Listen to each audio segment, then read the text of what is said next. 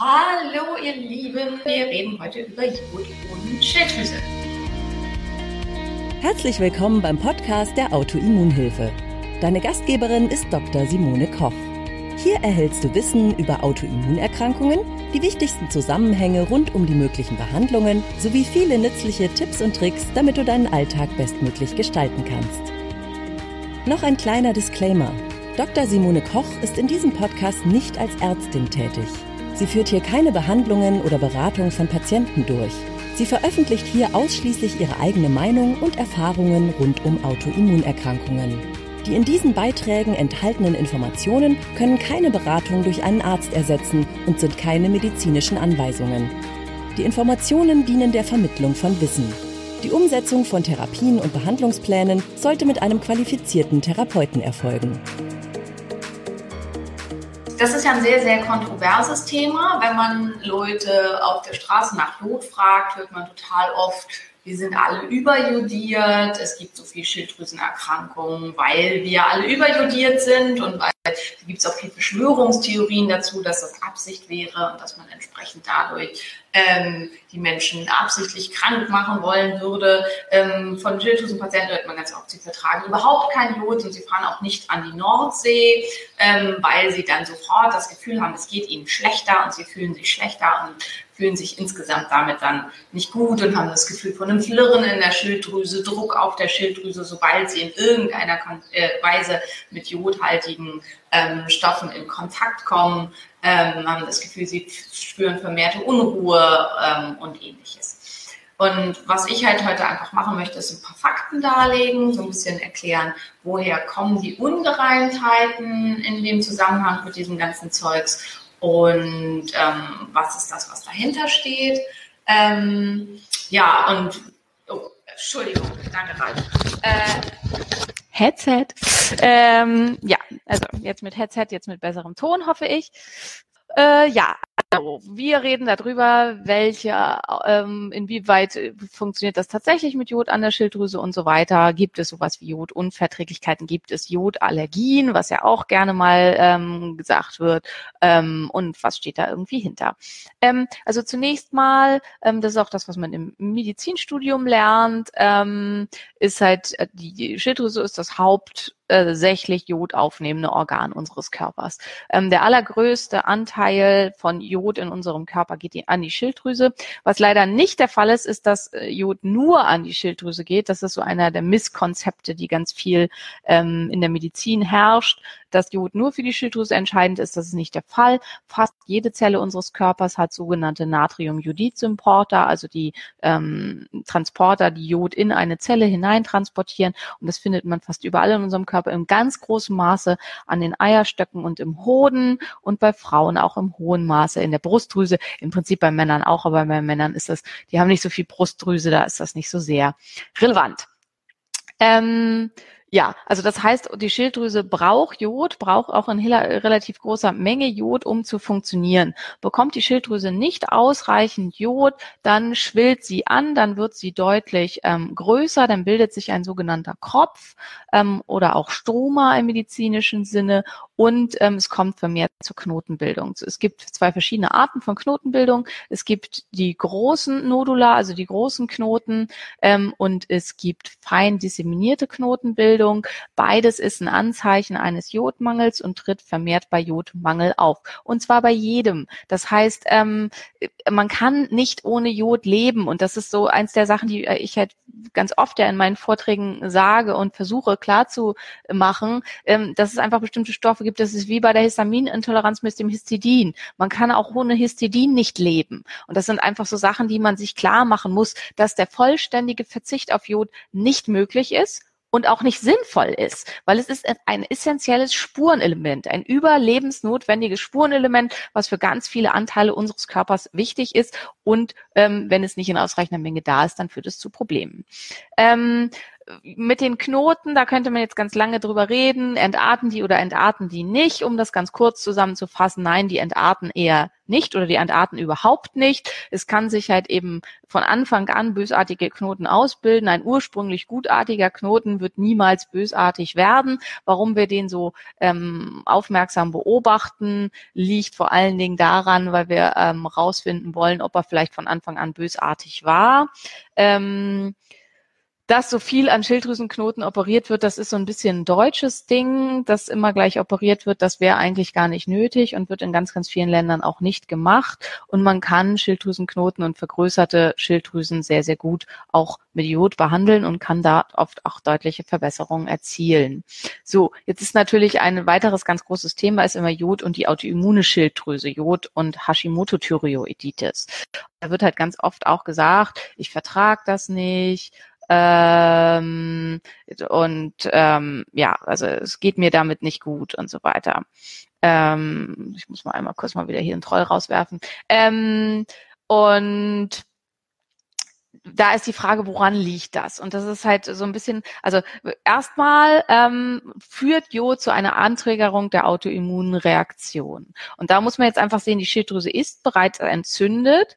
Der autoimmune Prozess kommt zustande durch die ähm, Thyroxinperoxidase, also durch ein Enzym an der Schilddrüse. Und wenn die Schilddrüse vermehrt arbeitet, dann kann es theoretisch auch zu einer Beschleunigung der Autoimmunreaktion kommen. Das ist tatsächlich durchaus so. Andererseits ist es, ist es aber auch so, dass wenn nicht ausreichend Jod vorhanden ist, ähm, dass dann diese Reaktion, also die Arbeit an der Schilddrüse ins Leere läuft und es noch vermehrt zu oxidativen Stress und Zerstörung von Schilddrüsengewebe kommt, was sonst gar nicht der Fall gewesen wäre. Und hier ist das Entscheidende, ist das Verhältnis offensichtlich von Selen zu Jod. Ähm, das äh, und ähm, es gibt da verschiedene Forschungen zu. Man ist da halt ursprünglich drauf gekommen, weil man ähm, an Briten das untersucht hat, an einem relativ großen Klientel von Briten. Und bei denen hätte man festgestellt, dass die Gabe von Selen zu einer Verminderung der Thyroxinperoxidase-Antikörper führt. Das hat viel damit zu tun, dass die Briten A sehr, sehr stark mit Selen unterversorgt sind, sodass das bei denen sehr, sehr gut funktioniert hat, ähm, und B sehr gut mit Jod insgesamt versorgt sind. Das heißt, bei denen gibt es so gut wie keine Jodmängel. Das heißt, wir haben eine ganz andere Ausgangslage. Man hat diese gleiche Studie dann versucht in Deutschland zu wiederholen. Das hat die ähm, Arbeitsgruppe für Schilddrüsengesundheit der Universität Bielefeld gemacht. Ähm, und die haben 800 deutschen Hashimoto-Patientinnen Selen gegeben und haben versucht zu überprüfen, führt das auch bei deutschen Patientinnen zu dem gleichen Effekt, zu dem Runtergehen der Antikörper. Und da muss man leider, leider sagen, nein, führt es nicht. Und das ist das, was viele, viele auch schon erlebt haben, weil das mit dem Selen, das haben ganz viele Endokrinologen auch schon mal gehört oder manchmal auch Hausärzte und so. Und die verschreiben dann Selen und sagen halt, okay, nimm bitte Selen. Und ähm, das haben viele Patienten leider auch schon erlebt. Das führt zu keiner Veränderung an den Antikörpern, zumindest in ganz, ganz, ganz vielen Fällen nicht. Und das ist dann natürlich wiederum frustrierend, weil man sich halt erhofft in dem, was man tut, ähm, dass das dann zu einer Verbesserung führt. Und die gleiche Arbeitsgruppe hat dann geguckt, was ist der Unterschied? Warum funktioniert es bei den Briten, aber bei den Deutschen nicht? Und hat halt eben all diese Frauen dann untersucht auf weitere Mängel und auf weitere Probleme und hat dann festgestellt, ähm, dass die fast ausnahmslos alle bei einer Untersuchung im ähm, Spontanurin einen Jodmangel hatten. Und daraus hat man dann den Schluss gezogen, dass damit Selen auf die Antikörperlage positiv wirkt, eine ausreichende Menge von Jod vorhanden sein muss, damit es dann zu einer Veränderung kommt. Also das Gleichgewicht muss gleich sein. Und es gibt halt auch eine Studie an ähm, Menschen in einem afrikanischen Land, wo man Sel ähm, ähm, Selen gegeben hat bei starken Selenmängeln und die hatten aber eigentlich überhaupt kein Jod, die hatten alle massive Jodmängel und denen ging es so richtig schlecht unter dem Selen. Also da wurde es alles viel, viel schlechter. Und an der Schilddrüse scheint für die Redoxreaktion und ähm, den oxidativen Stress an der Schilddrüse, der während der Umst äh, äh, Konversion der einzelnen Schilddrüsenhormone ineinander stattfindet, scheint entscheidend zu sein, dass ausreichend Selen und Jod in einem Verhältnis zueinander vorhanden sind. Und deswegen ist das Entscheidende und der große Unterschied, dass die Deutschen in fast allen Fällen Jod unterversorgt sind. Und das ist was, ähm, was ich halt ja auch ganz, ganz regelmäßig messe und da auch ganz viel sehe. Da ist ganz, ganz wichtig, ähm, Jod im Spontanurin ist äh, eine ähm, Untersuchung, wo man nicht quantitativ, also man kann nicht wirklich feststellen, wie groß ist der Mangel, aber man kann feststellen, liegt überhaupt ein Mangel vor. Und den kann man im Prinzip egal wann am Tag machen. Also es muss nicht unbedingt Morgenurin sein. Da gibt es auch Untersuchungen zu, dass der ähm, Urin im Laufe des Tages ebenso valide und sinnvoll ist. Ähm, ja, also das waren so die Hintergründe hinter diesen Studien, so dass man jetzt inzwischen davon ausgeht, dass Jod auch bei Hashimoto-Thyreoiditis in einem gewissen Maßstab durchaus wichtig ist, aber wenn nicht ausreichend Selen da ist, wenn nicht ausreichend Möglichkeiten der Abpufferung von Redoxreaktionen ähm, da ist und wenn ähm, insgesamt die Schilddrüse sehr, sehr stark entzündet ist, dann ist Jod in der Tat problematisch und kann die oft genannten Symptome von einem Flirren an der Schilddrüse, von Globusgefühl, von Unruhe und so weiter auslösen, weil durch das Jod tatsächlich die Schilddrüsenreaktion nach oben fährt. Und im schlimmsten Fall, wenn eben zum Beispiel nicht ausreichend Selen als Gegenpol vorhanden ist, vielleicht sogar die autoimmune Reaktion. Ich hoffe, das war in diesem Zusammenhang verständlich, wie das zusammenhängt. Es ist aber nicht so, dass es grundsätzlich gemieden werden muss. Hier hat vorhin jemand nach Basedo gefragt. Das ist natürlich ein anderer Kasus. Wenn eine ähm, autonome Überfunktion der Schilddrüse da ist, die auch von außen auf nichts reagiert, dann muss als erstes die Auto, äh, autoimmune Reaktion, ähm, die den Basedo auslöst, runtergebracht werden, bevor man dann auch Jod geben kann. Ähm, man kann versuchen, die Schilddrüse äh, abzu komplett äh, zu supprimieren durch ganz, ganz hohe Jodgaben beim Morbus Basedow. Das ist aber sehr, sehr gefährlich und ist was, was nur mit einem ganz erfahrenen Jodtherapeuten durchgeführt werden sollte. Und ähm, also da das ist noch ein ganz anderes Thema. Damit sehr, sehr vorsichtig. Jod ist auch für den Basedow-Patienten super wichtig. Ähm, aber man muss eben erst gucken, dass man die autoimmune Reaktion in den Griff kriegt oder eine Blockade der Schilddrüse durchführt auf schulmedizinischem Sinne, bevor man dann Jod geben kann. Und in der Folge kann das dazu führen, dass die Erkrankung sehr, sehr viel besser wird und dass es einem da entsprechend besser mitgeht.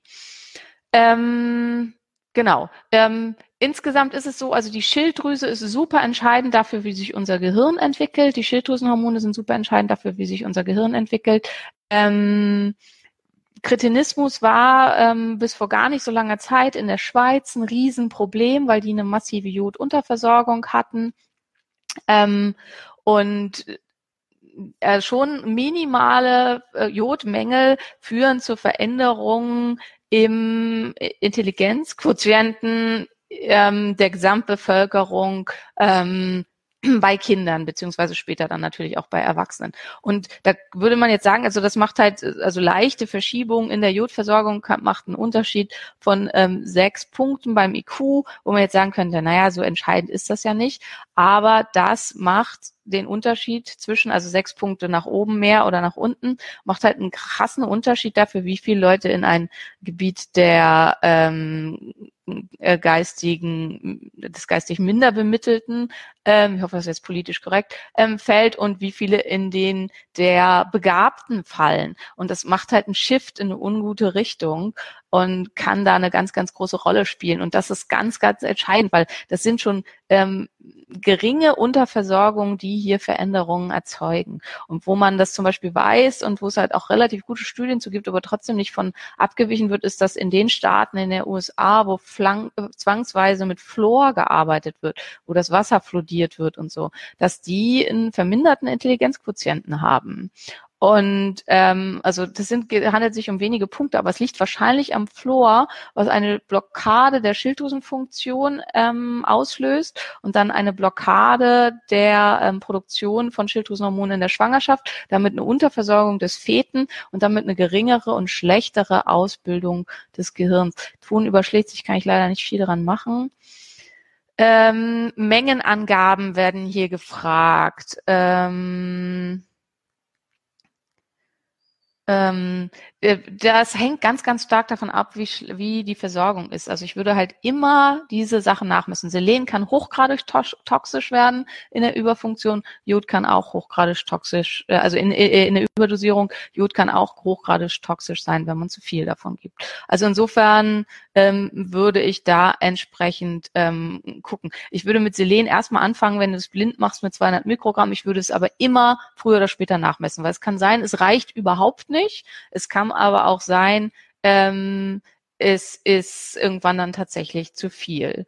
Ähm, so, jetzt ist hier von Jod ein Tropfen die Rede, da ist wahrscheinlich Lugolsche Lösung gemeint. Das Problem ist halt, ähm, also das eine Tropfen Lugolsche Lösung ist halt auch schon extrem viel Jod. Und natürlich, wenn die Schilddrüsenfunktion akut massiv nach oben fährt, das ist der Körper überhaupt nicht gewöhnt. Und dann ähm, kriegt man eventuell Herzrasen, Überfunktionssymptome, Unruhe, innere Unruhe. Es kann auch sein, die Nebenniere ist dann damit überfordert, dass plötzlich der ganze Stoffwechsel nach über oben fährt und denkt sich, hä, was geht denn jetzt? Ich komme nicht hinterher. Also es kann durchaus, kann durch Gabe von Jod zu diesen Symptomen kommen. Das möchte ich überhaupt nicht negieren. Wichtig finde ich, dass man es versteht, warum das so ist und dass man dann entsprechend vorsichtiger herangeht oder so. Hier wurde vorhin gefragt, was halte ich von Kelp? Sehr, sehr viel. Das ist halt auch unser, ein Punkt. Unser Körper braucht zwei verschiedene Arten von Jod. Einmal das Molekul molekulare Jod und einmal Kaliumjodat. Ähm, im Kelp finden wir beides, was für die Versorgung insgesamt sehr, sehr schön ist. Ähm, ich arbeite deswegen gerne mit Algen und mit Kelp. Ähm, und ich finde, es ist halt auch von, weil man mit sehr, sehr kleinen Mengen anfangen kann, ganz gut, um sich vorsichtig da reinzutasten. Ähm, so, äh, nicht unbedingt geht ein Jodmangel, weil hier jemand schreibt, nach Belastungstest mehr Jod ausgeschieden als eingenommen, trotz Wohlbefinden. Also nicht jeder minimalere Jodmangel geht mit einem schlechten Befinden einher, ganz und gar nicht. Ansonsten wäre das ja schrecklich für äh, Völker, die halt eben insgesamt Jod unterversorgt sind. Also oft merkt man Jodmangel gar nicht und merkt da irgendwie überhaupt nichts von.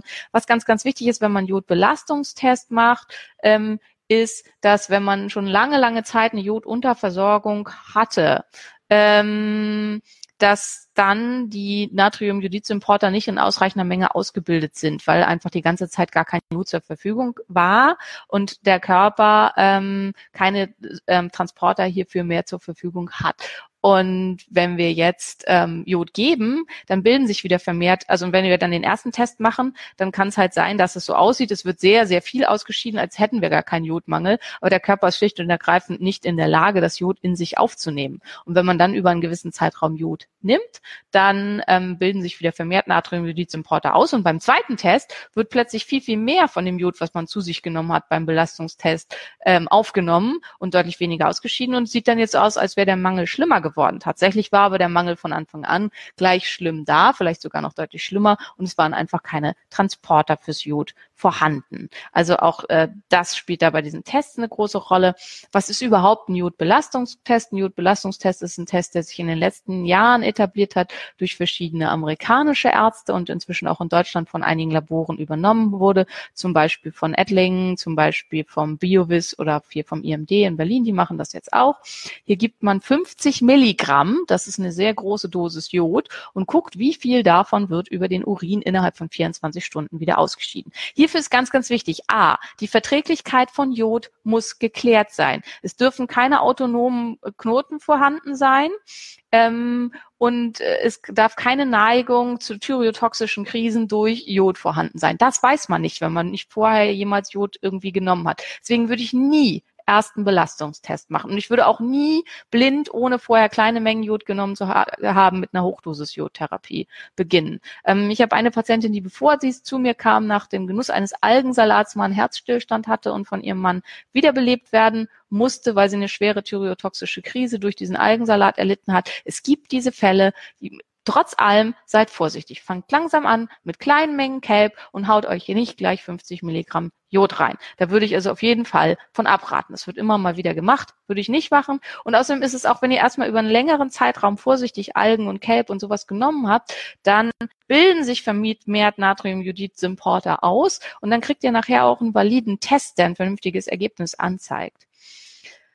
Ähm, so, womit anfangen? Also ich würde, hier fragt jetzt Stefan, wer hat Werte da? Also wenn du weißt, du hast zu wenig Selen und du weißt, du hast zu wenig Jod, dann würde ich 400 Mikrogramm Selen am Tag nehmen und würde mit Kelb anfangen mit 225 Mikrogramm Jod in Kelb, also Kaliumjodat und molekulares Jod in der Mischung und würde mich langsam steigern auf bis zu ein ähm, Milligramm.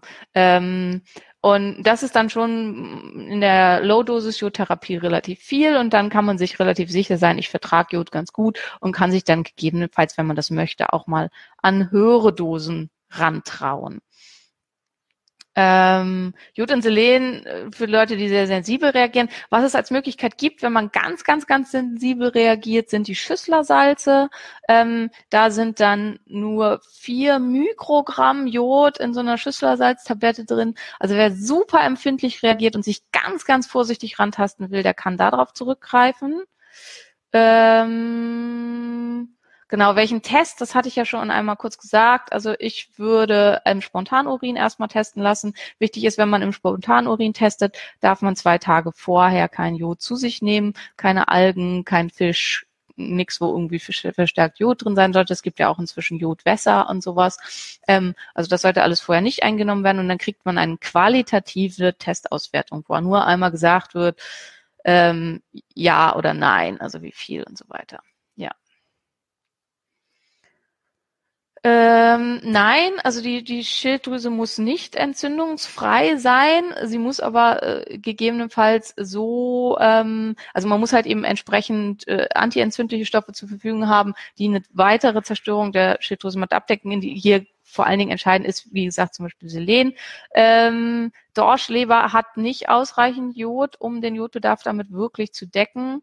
Ähm, Kelb kann radioaktiv belastet sein, je nachdem, wo es geerntet wurde, wird vermehrt, also wenn du es über einen Bioanbieter kommst, kaufst, die werden ähm, vor Frankreich gezüchtet in ähm, biologischen Becken, sind weder Schwermetall, also werden auf Schwermetalle getestet und auf ähm, radioaktive belastend sind, weder Schwermetall noch radioaktiv belastet und können unproblematisch konsumiert werden und sind relativ stabil im Jodgehalt. Ähm, wenn man natürlich im Asialaden billige Algen kauft, dann kann es gut sein, die wurden irgendwo vor Fukushima geerntet, haben eventuell eine massiv hohe Schwermetallbelastung und ähm, es kann auch sein, dass hier Algen mit enthalten sind, wie Hijiki oder Wakame oder ähnliches, die deutlich mehr Jod enthalten. Also da muss man immer so ein bisschen mit drauf achten. Ähm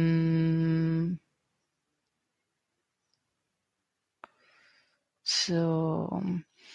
Ähm, ja, also mit diesem Nie-Jod vertragen, da steckt meist irgendwas anderes hinter, gerade in den Schwangerschaften und Stillzeiten und so. Der Körper braucht Jod und man muss dann halt rausfinden, woran liegt. Also man, es ist, das ist wie mit so vielen sagen, ich kann nicht einfach sagen, ich vertrag das nicht, weil unser Körper braucht das. Es ist ein essentielles Spurenelement. Das heißt, wenn ein Mangel da ist, führt das zu Fehlfunktionen. Und wenn ich es wirklich überhaupt nicht vertrage, dann muss ich rausfinden, warum vertrage ich das nicht? Was steht dahinter? Was ist das Problem? Und dann muss ich eben versuchen, dafür zu sorgen, dass ich das entsprechend nehmen kann. Das häufigste ist ein Selenmangel. Es können auch B-Vitaminmängel sein. Es können Nebennierenfehlfunktionen sein. Es kann insgesamt eine hohe entzündliche Lage sein. Das sind alles Sachen, nach denen man gucken kann und wo man dann eben gucken kann, wie gehe ich da entsprechend rein.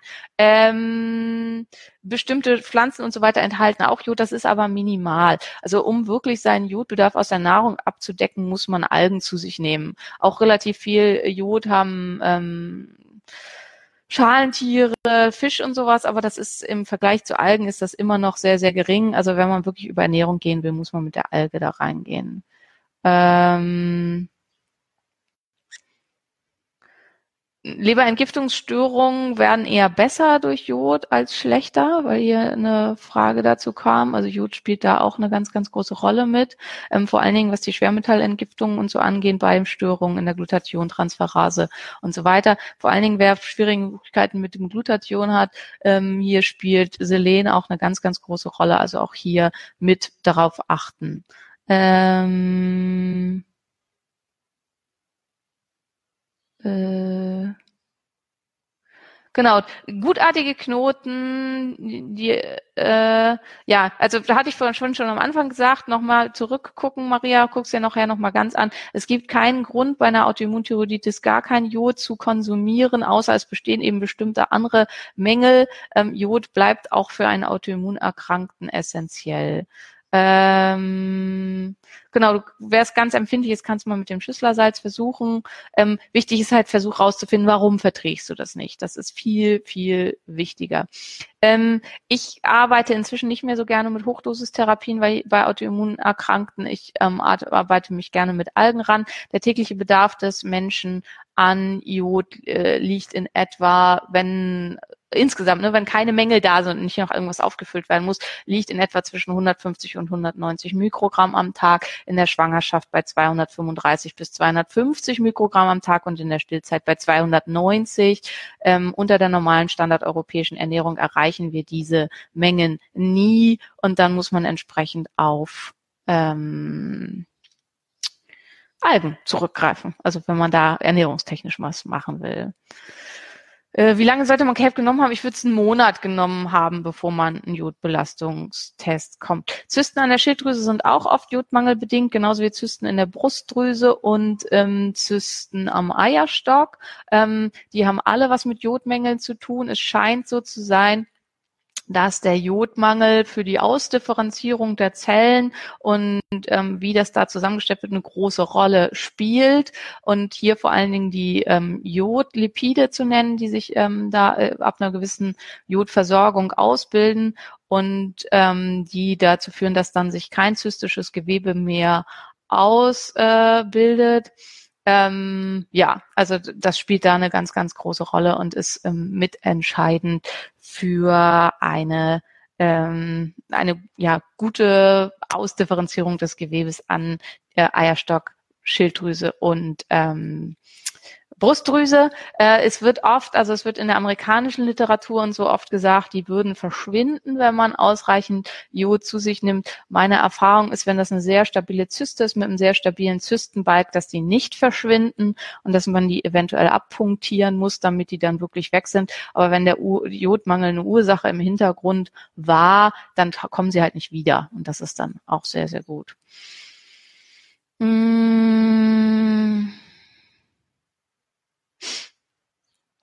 Der Biovis-Jod-Test okay war, muss ich doch nichts tun, oder? Also es kommt halt darauf an, was du da für einen Biovis-Test gemacht hast. War es ein Belastungstest? Wenn der okay war, musst du tatsächlich nichts tun. Der ganz normale Jod im Spontanurin, das ist halt nur eine kurzfristige Aussage in diesem Bereich. Dann ist davon auszugehen, dass kein schwerwiegender Jodmangel aussteht, äh, äh auf da ist. Aber wie gesagt, ähm, es ist halt nur eine Momentaufnahme und es ist auch nur ein qualitativer, kein quantitativer Test. Wann man das Jod nimmt, ist im Prinzip völlig egal. Hauptsache du verträgst es. Ähm, genau, wenn Jod und Selen gut aufgeführt sind, kann es sein, dass man deutlich weniger L-Tyroxin benötigt, auf jeden Fall. Ähm, wenn die Schilddrüse entfernt wurde, sollte man auf jeden Fall auch Jod nehmen. Vor allen Dingen, also Martina, denke ich mal, du bist eine Frau, ähm, weil Jod für Frauen eine ganz, ganz große Rolle spielt. Kommen wir die nächsten Wochen zu äh, Jod und Frauengesundheit und dann sprechen wir nochmal über Jod und Krebs. Ähm, und es spielt, Jod spielt da eine ganz, ganz, ganz große Rolle ähm, und sollte damit gegeben werden. Ähm, kann Jodmangel ein Grund für Progestoronmangel sein? Das machen wir nächste Woche. Das spare ich mir da für nächste Woche auf, aber kurze Antwort ist schon mal ja. So, ähm, ihr Lieben, die Zeit ist quasi um. Ich wünsche euch eine wunderschöne Woche. Ich hoffe, ihr seid gut reingekommen. Ähm, ja, schön, dass ich heute keine weiteren Trolle hier hatte. Es war ja die letzten Wochen ein bisschen überhand nehmen. Ähm, wann sollte man das Jod einnehmen? Im Prinzip ist das egal. Nehmt das Jod ein, wenn es dir gut bekommt. Ich kann grundsätzlich gar nichts auf leeren Magen nehmen, da ich ja intermittierendes Fasten mache, heißt das, ich nehme morgens gar nichts mehr, sondern ich nehme das dann alles nach meiner ersten großen Mahlzeit. Ähm, ich empfehle Kelp als Alge so oder Wakame. Bei Wakame bitte auf Bioqualität achten. Ähm, ist in Deutschland als Nahrungsmittel nur bedingt zugelassen, wird deswegen oft als Badezusatz verkauft. Also da deswegen nicht wundern, wenn da drauf steht, als Badezusatz zu verwenden. Das heißt nicht, dass man die nicht essen kann. Die kann man durchaus trotzdem essen. Aber weil das Lebensmittel sind, die vor schieß mich tot, es gibt da eine Zahl vor so und so in Deutschland nicht als Lebensmittel registriert waren, dann ist es kein Lebensmittel. Dann darf man es hinterher nicht mehr als Lebensmittel verkaufen. Das ist so ein komisches Gesetz und da steht dann halt drauf, ist Badezusatz. So, ich wünsche euch alles Gute. See you next week. Nächste Woche Jod und Frauengesundheit. Super wichtiges Thema, total spannend.